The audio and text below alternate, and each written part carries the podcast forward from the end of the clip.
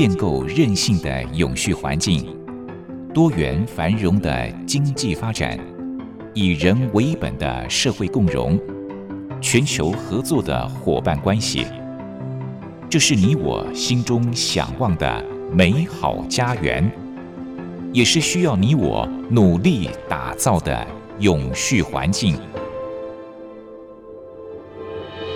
美丽台湾，永续家园。本节目由教育广播电台与台湾永续能源研究基金会共同制播。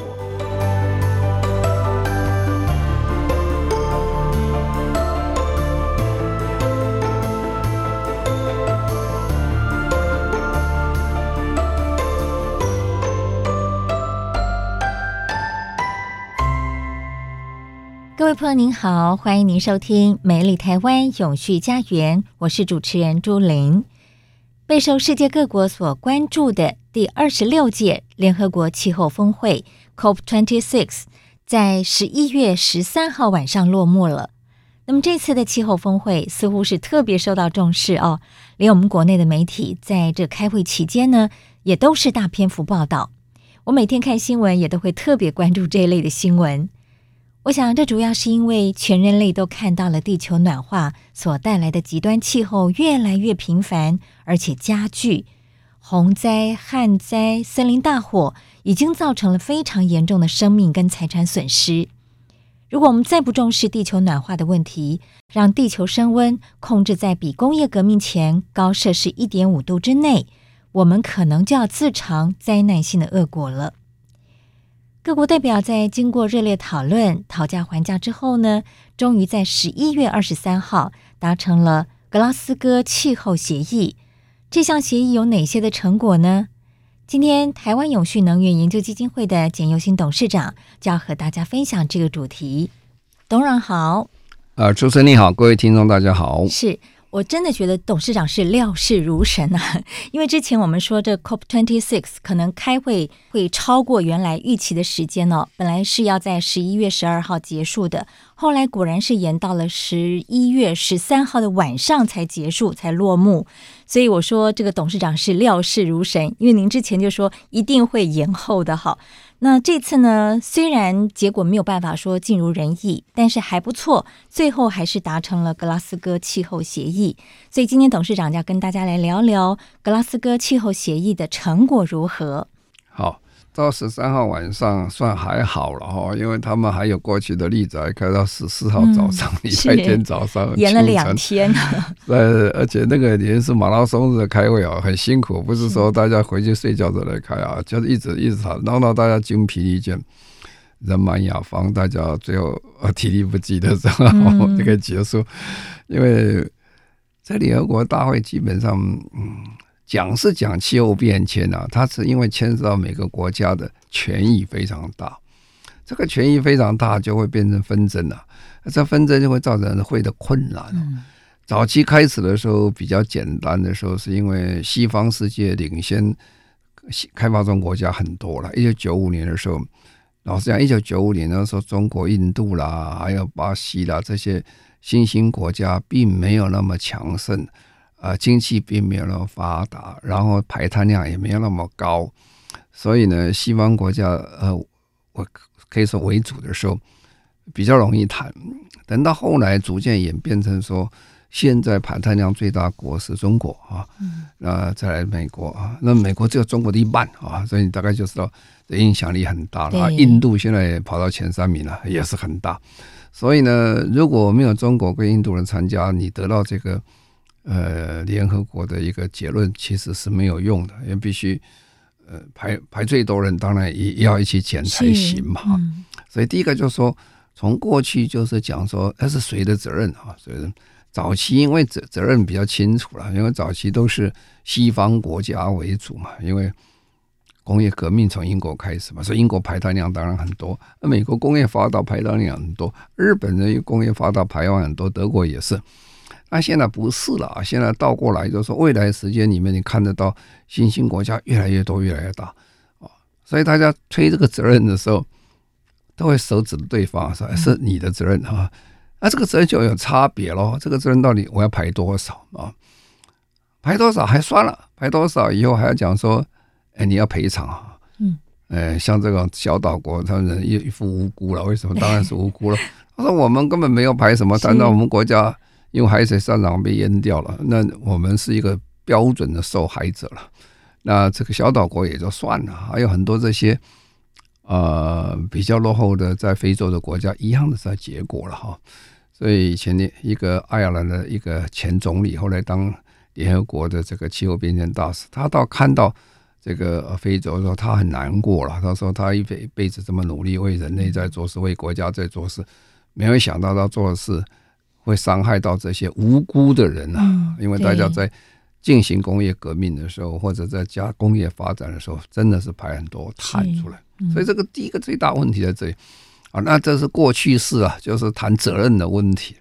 那未来呢？未来它这个这个比较落后、未开发的国家，他是讲：哎，你叫我减碳，我根本没有钱可以减碳啊！我们要做这个事情，所以经费又产生很大的问题出来。那巴黎协定有一个很好的这个呃礼物了，他说一年要给这些落后国家一千亿美金左右的援助或者是投资啊。哦，一千亿是很大，这是造成巴黎协定能够很顺利签过最主要的原因。可是从二零一六年到现在为止啊，这个都没有兑现啊，这是很大的画饼在那里啊，这个是饼实在太大了哈，大家看的都是流口水，但是得不到任何东西啊，一点点了，吃不到，所以他们呃不太高兴了，这是第一个事情。然后另外就是说，就牵涉到国家跟国家竞争，最好就是说。你限制东限制西的时候，会不会影响到国家经济啊？比如说这一次，等一下会说明，就是说，呃，很大一个成就之一了，就是限制烧煤的一个这个呃这个做法已经慢慢成型了。可是烧限制烧煤，个大国都不高兴啊，中国不高兴，美国不高兴哈，这个一这个巴西不高兴，这些大国它因为矿产很多啦，尤其澳大利亚。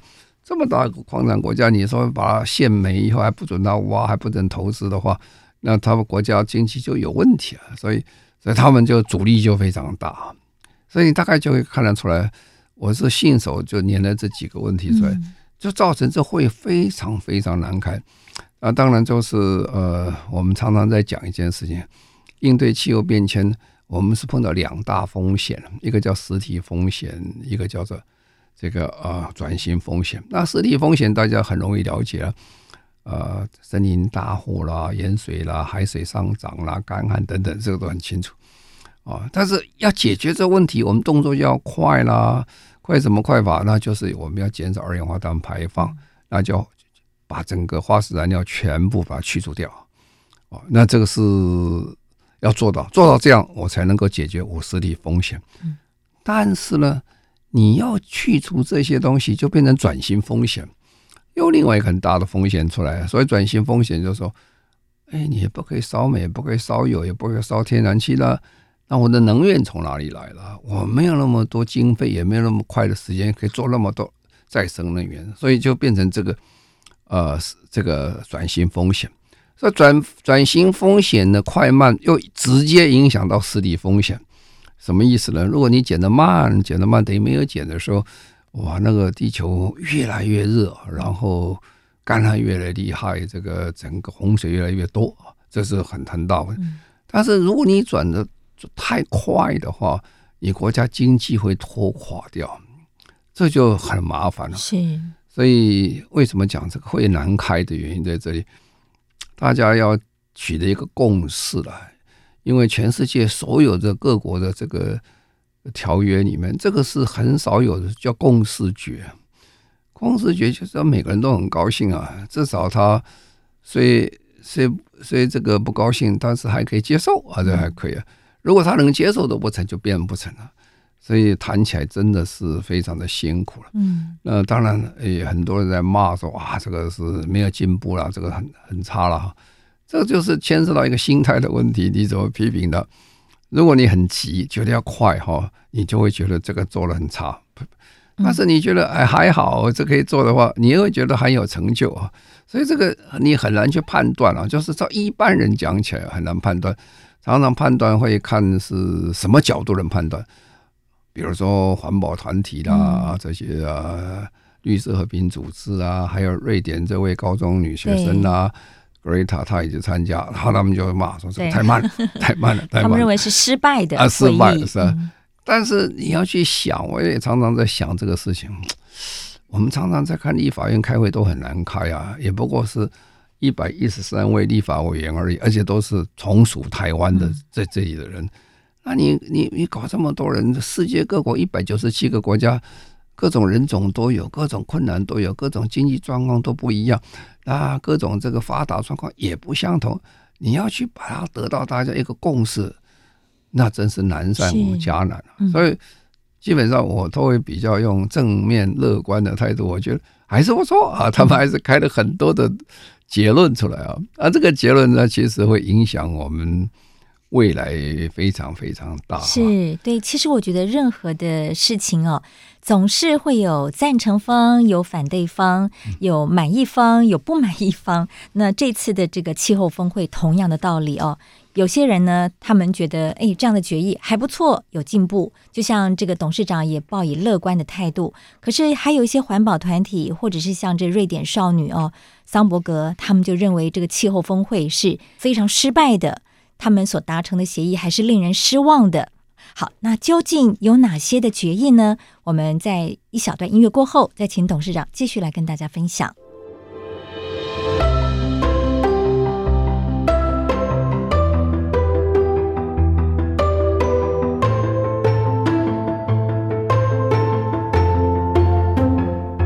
环境永续，企业永续，能源永续。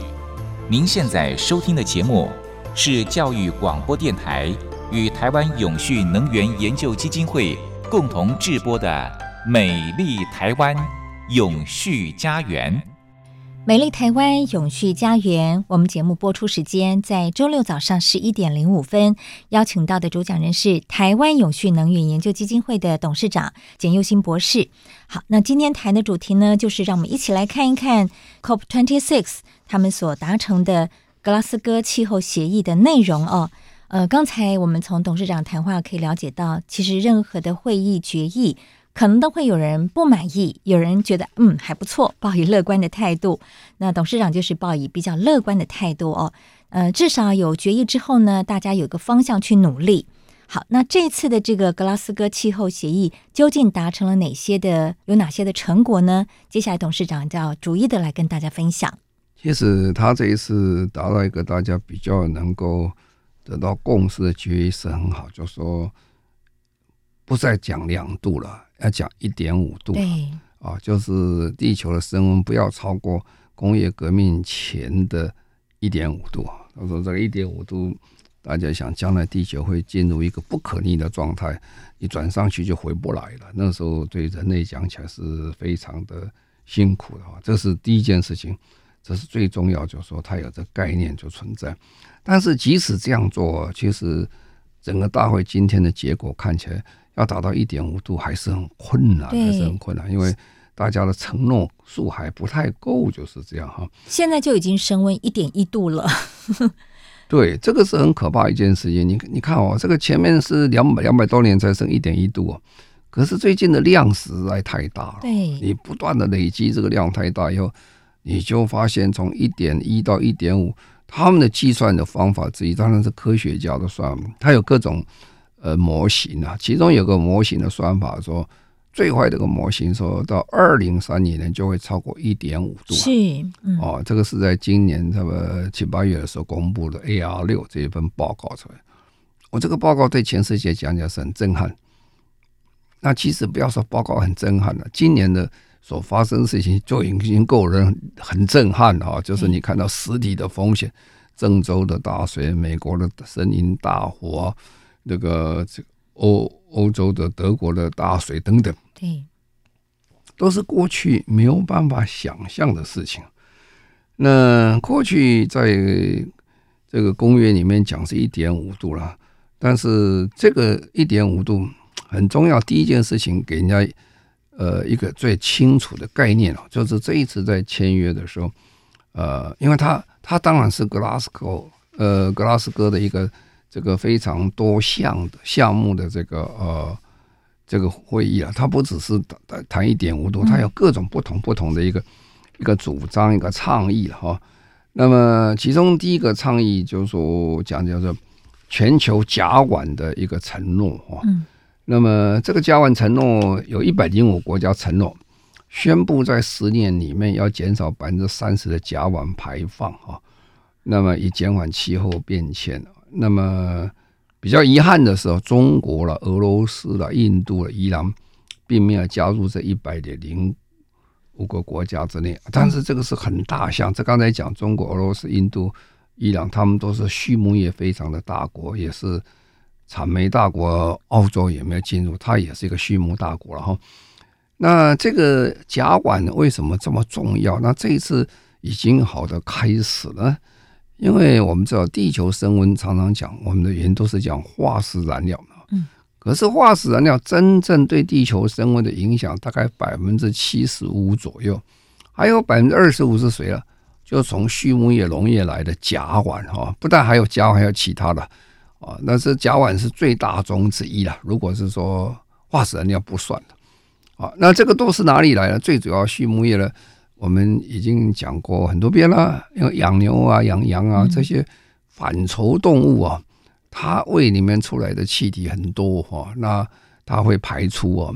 我们常讲前门后门啊，从嘴巴就会也会吐出来，打嗝就会出来，那从后门也会出来哈。它前后门出来的话，这个量是很可观哈。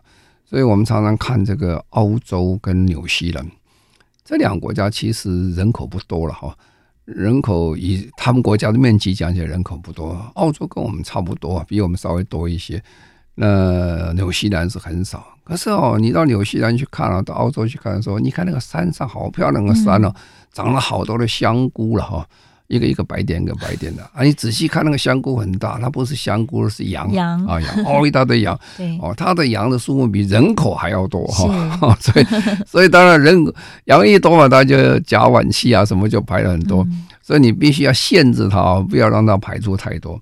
那这一次我他们一般的觉得哈，在整个二十六 COP 二十六里面讲起来，这个是算是比较有好的成就啊。当然。这种还要继续再追了，在追这些其他几个大国了。刚才讲过的啊，继续能够参加的话，才有可能来减少这个啊甲烷的量啊。不过已经很了不起了啊，这个是很大一件事情。那第二件事情啊，整个这个金融的问题啊，所有的这些所谓转型风险转型里面，最大一个就是说。转型就是要投资，就是要经费啊！天下没有那么好多好事情，你盖新房子做什么都不要钱啊，这不可能的事情。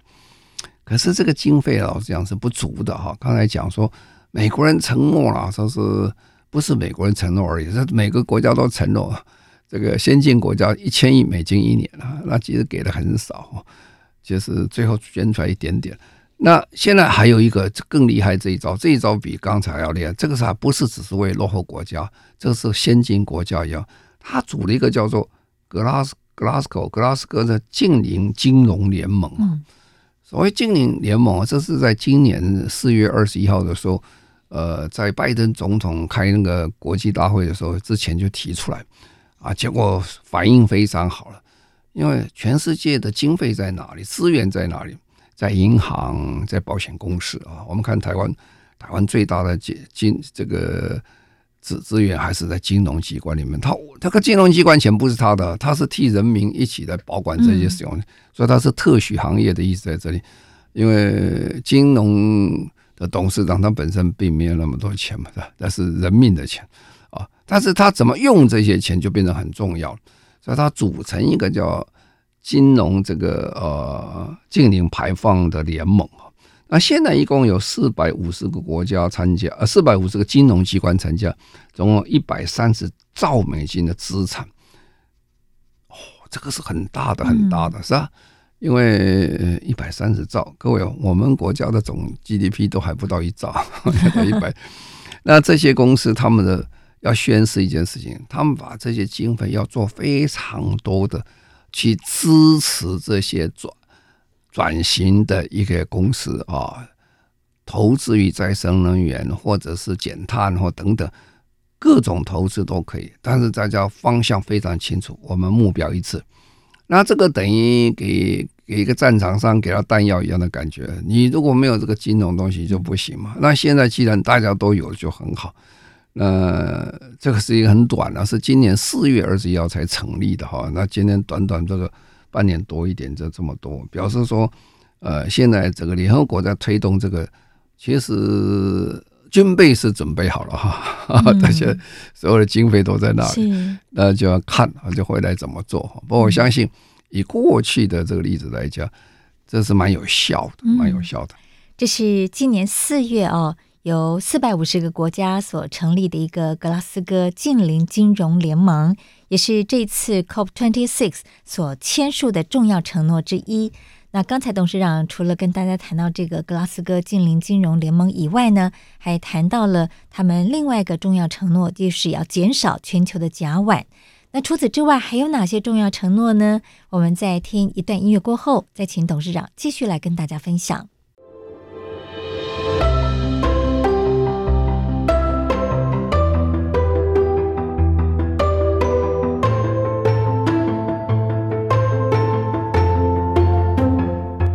环境永续、企业永续、能源永续。您现在收听的节目是教育广播电台与台湾永续能源研究基金会共同制播的《美丽台湾永续家园》。美丽台湾永续家园，我们今天谈的主题是格拉斯哥气候协定。那么邀请到的主讲人是台湾永续能源研究基金会的董事长，同时也是中华民国无任所大使的简尤新博士。刚才谈到了各国在 COP26 所签署的一些重要承诺，董事长提了两个哦，一个就是全球甲烷要减少的承诺，另外一个呢就是成立这个格拉斯哥近邻金融联盟。接下来还有哪些的承诺呢？有一个非常大的个承诺是什么？是在讲森林跟土地的利用。嗯，那我们台湾其实是很幸运啊，我们小岛是小岛，但是我们森林覆盖率是蛮高的啊。我们大概快快将近六成了，都是高山很多的森林，这对台湾是非常好的。那但是不是每个国家都像我们这样对森林有保护的？最清楚就是巴西啊，巴西，嗯巴西常常我们看到巴西亚马亚马逊的流域森林大火啦等等的，那个森林大火有些是自然引起的大火，有些常常不是自然引起的大火，有些是人为的啊。亚马逊因为它面积真的是非常大，比人家国家都要大，因为巴西大嘛，而且它跨了好多国界，不是只有它在巴西里面。嗯那么森林是非常好的资源地方。那第一个，我我砍伐森林，我有木材啊，木材还不是他真正想要的东西，木材用一次就没有了嘛，是吧？最主要是啊，因为这个森林的地很大，而且很肥沃啊，因为你们这么多年来非常肥沃，所以很多人就去把森把这个放火烧掉森林，烧了森林以后就开始变成耕田了。啊，这个填出来以后就可以产生小麦啦、大豆啦等等啦这些哦。那只要是面积就很大，我每年都有钱可以赚，是吧？所以很多人就是故意放火去烧，我那个面积真的是很可怕。好，那这这是很糟糕一件事情。本来森林最大的好处，它可以吸收二氧化碳，对，它是我们地球之肺啊，它就把二氧化碳吸收了，净化以后啊，吐出氧气，那对地球是非常的好。可是想不是啊，你把它烧了，第一个你一烧就是二氧化碳，哦，树木一样啊，树木本身就是碳嘛，我们烧出很多二氧化碳出来。那二氧化碳一烧的话，那问题就来了，这个地球不但没有这个净化的功用，而且还被烧掉的功用。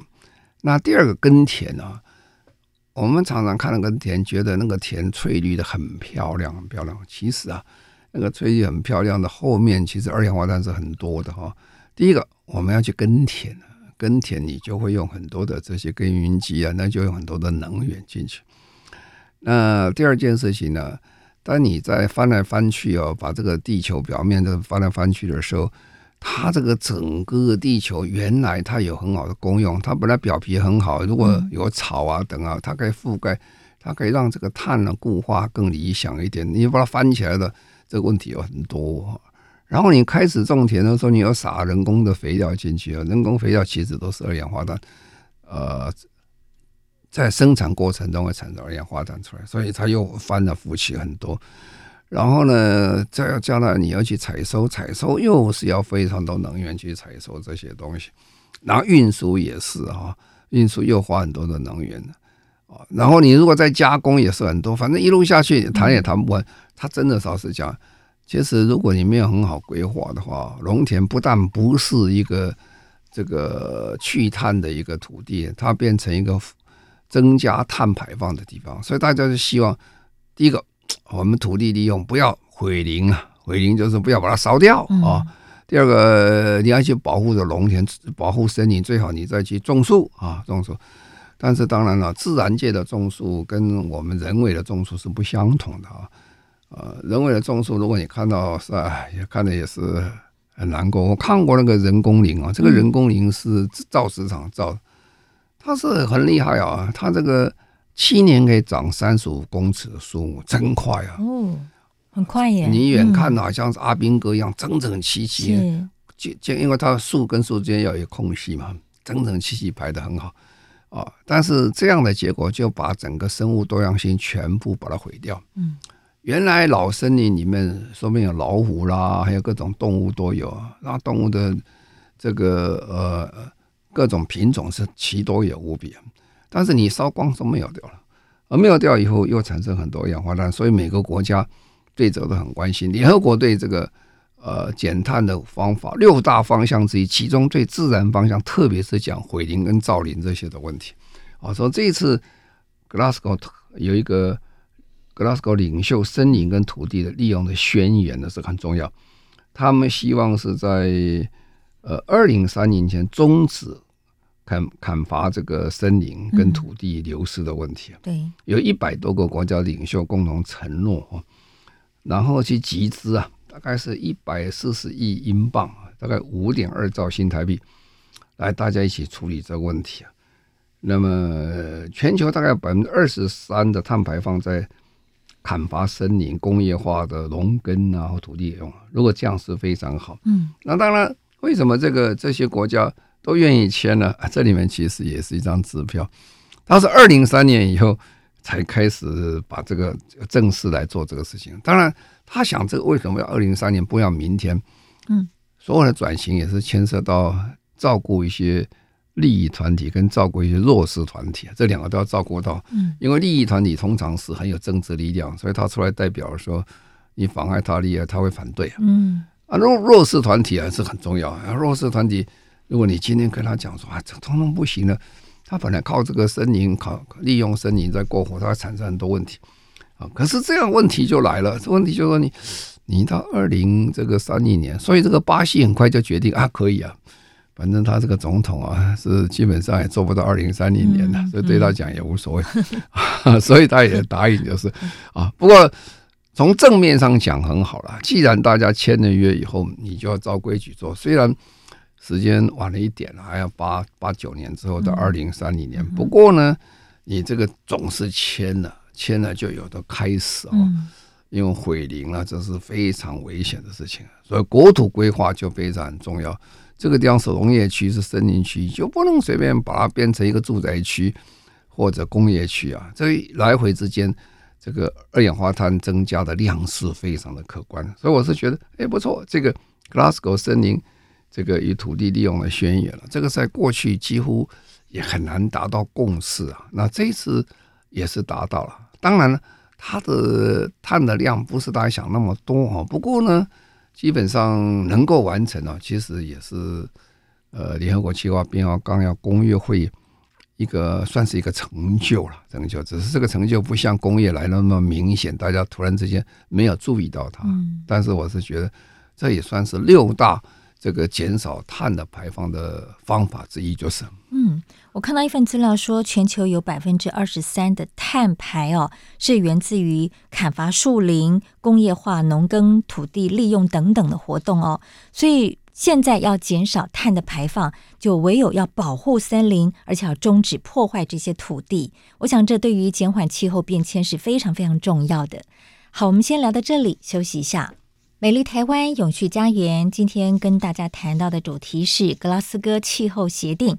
我们请董事长跟大家来谈、来分享，在这次的气候协定当中达成了哪些重要的承诺哦。那刚才董事长跟大家分享了几个，接下来呢还有哪些的承诺呢？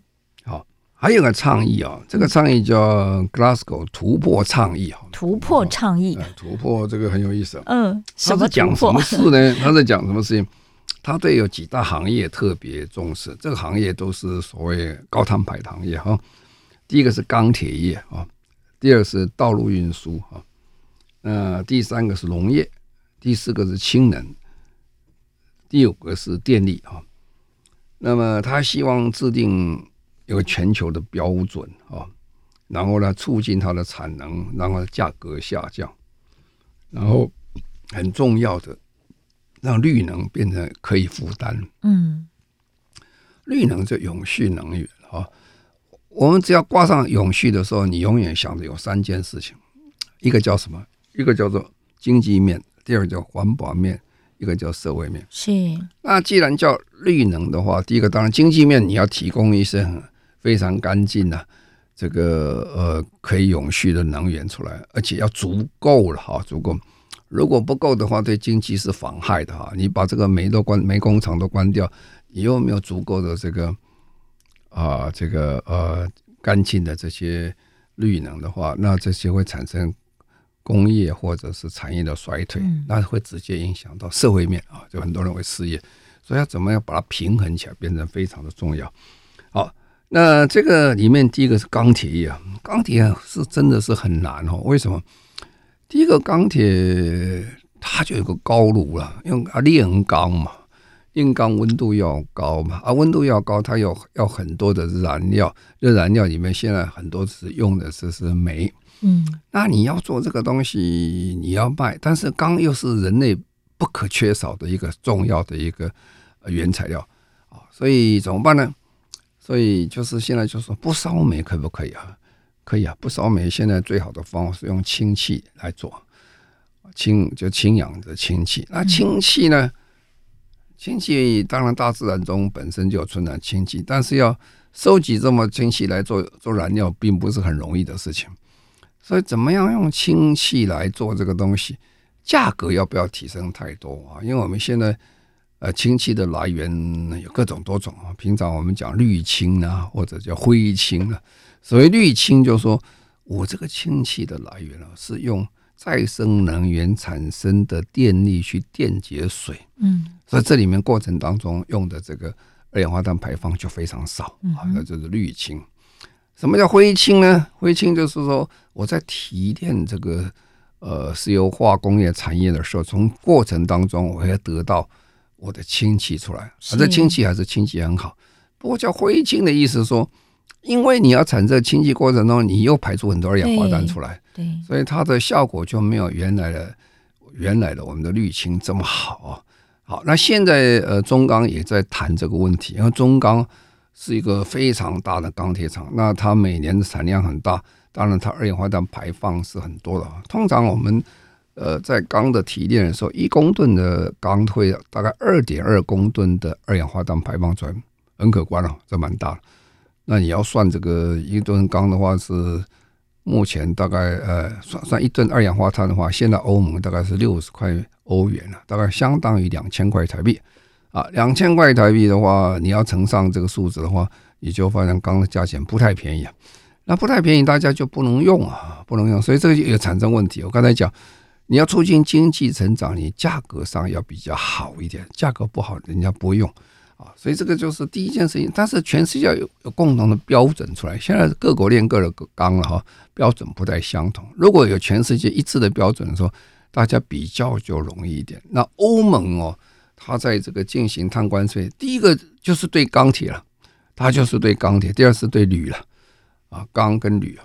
所以钢是一个非常重要的。说这一次，呃，它的突破倡议里面。他就是说，建立一个全球的标准跟政策，把产能上升，价格下降。那第二个是讲电力啊，电力电力哦也是一样的道理。呃，电力我们这个台湾比较这样问题少一点，因为台湾是个封闭的岛国，我们没有外来的电啊。那在欧洲呢，它有四边都是其他国家嘛，哈，非欧盟的很多，所以别的国家生产电力就送到欧盟里面来。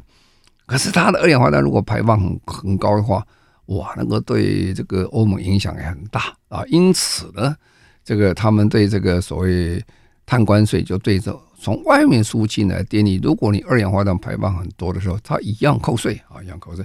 那扣税你又把你的。这个呃成本要降低，你必须往上跑，你减少二氧化碳排放，那些改变很多呃燃料啦、原料等等啊，这是两个非常的大项啊。那么我们下次再继续再讲，因为后面蛮有意思，有道路的问题，有农业的问题啊，氢能的问题，其实都是现在全世界大家非常关心的这个整个重大产业行业里面，为什么？老百姓会被接受了？他有没有足够的这个能力做个公正的转型啊？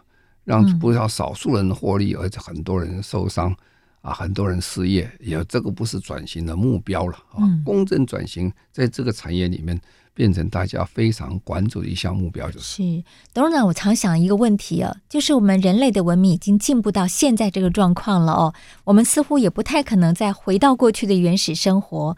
可是我们所使用的东西经常会制造出大量的二氧化碳，比方说我们盖房子需要用到钢铁，那生产钢铁就会产生二氧化碳。我们使用电力，哦，就拿手机来说好了，现在几乎每个人都是手机不离身哦。那要让这个手机能够持续的使用，就要充电，也是要使用到电力。那么生产电力的同时呢，同样是会产生二氧化碳。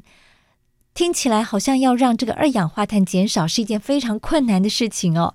那有没有什么样两全其美的方法，让我们的文明脚步能够继续的往前，但是又能够减少二氧化碳产生，不会造成地球暖化呢？如果做永续的观点上是有可能的哈。您觉得有可能？但是开始你要做很好的规划。嗯、我们常常讲，人类是不断的进步，文明不断往前跑哈。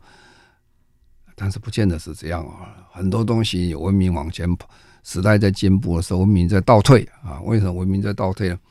啊，有一段时间你不觉得吗？而且这工业区很多了，到处放烟，这个排排排很多烟出来，排很多的这些空气污染出来，住在边上苦不堪言呐、啊。那怎么会比过去好了？过去没有工业，空气又新鲜，水也干净啊。现在。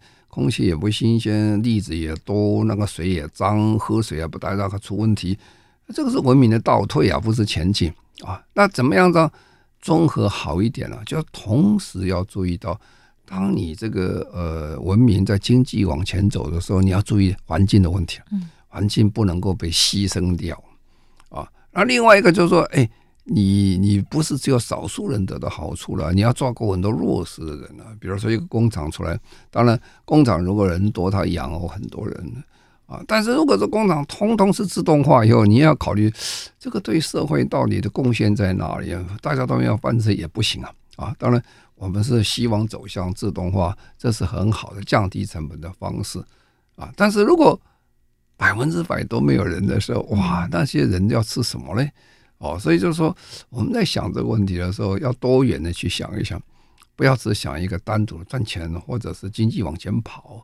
哦，也要想一想，这个社会其实我们要一点关怀之心。这个社会弱势族群很多啊，啊，这个弱势国家非常多。不要以为有钱的国家都那么强啊！你看看美国，我常常最近看美国的这个电影的时候，呃，新闻的时候，看得很难过。以前我最喜欢那个城市叫做旧金山，好漂亮，好漂亮，啊、呃！而且在讲很多歌曲啊，到金旧金山不要忘记带一朵花，干嘛不要？现在去旧金山那个路上不能看呐、啊，因为这个贫富悬殊以后产生非常多的游民啊，这游民就是睡在睡在马路上。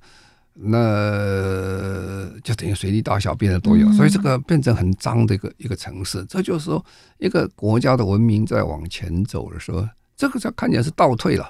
以前不是这样啊。那如果不倒退，那你就要非常小心的，要关怀之心，照顾弱势的族群。然后你要转型，你要公正的转型，不要只是图利这些呃强势者、弱势者。你要想办法。也要一起照顾啊。对，这就是我们在讲永续最主要的目的，就是在这里。对，讲到关怀弱势，就让我想到这次的这个格拉斯哥气候会议哦。图瓦鲁的这个外长科菲，他还站在海里面做演说。看到这一幕，其实让人非常的心酸，因为我们知道文明的进步是要耗费很多的能源的，而破坏地球最严重，其实都是一些西方国家。可是承受这些恶果的，却是一些落后国家。像这图瓦鲁就是太平洋当中的一个岛国，他们面对的就是海平面上升的问题。好。好，我们节目当中呢，跟大家谈到的是 COP twenty six，他们在会议当中所达成的一个格拉斯哥气候协定的内容。董事长只分享了一小部分哦，所以在下礼拜节目当中呢，董事长将继续跟大家分享，在这项协定当中还有哪些的重要承诺。谢谢董事长，谢谢各位，再见。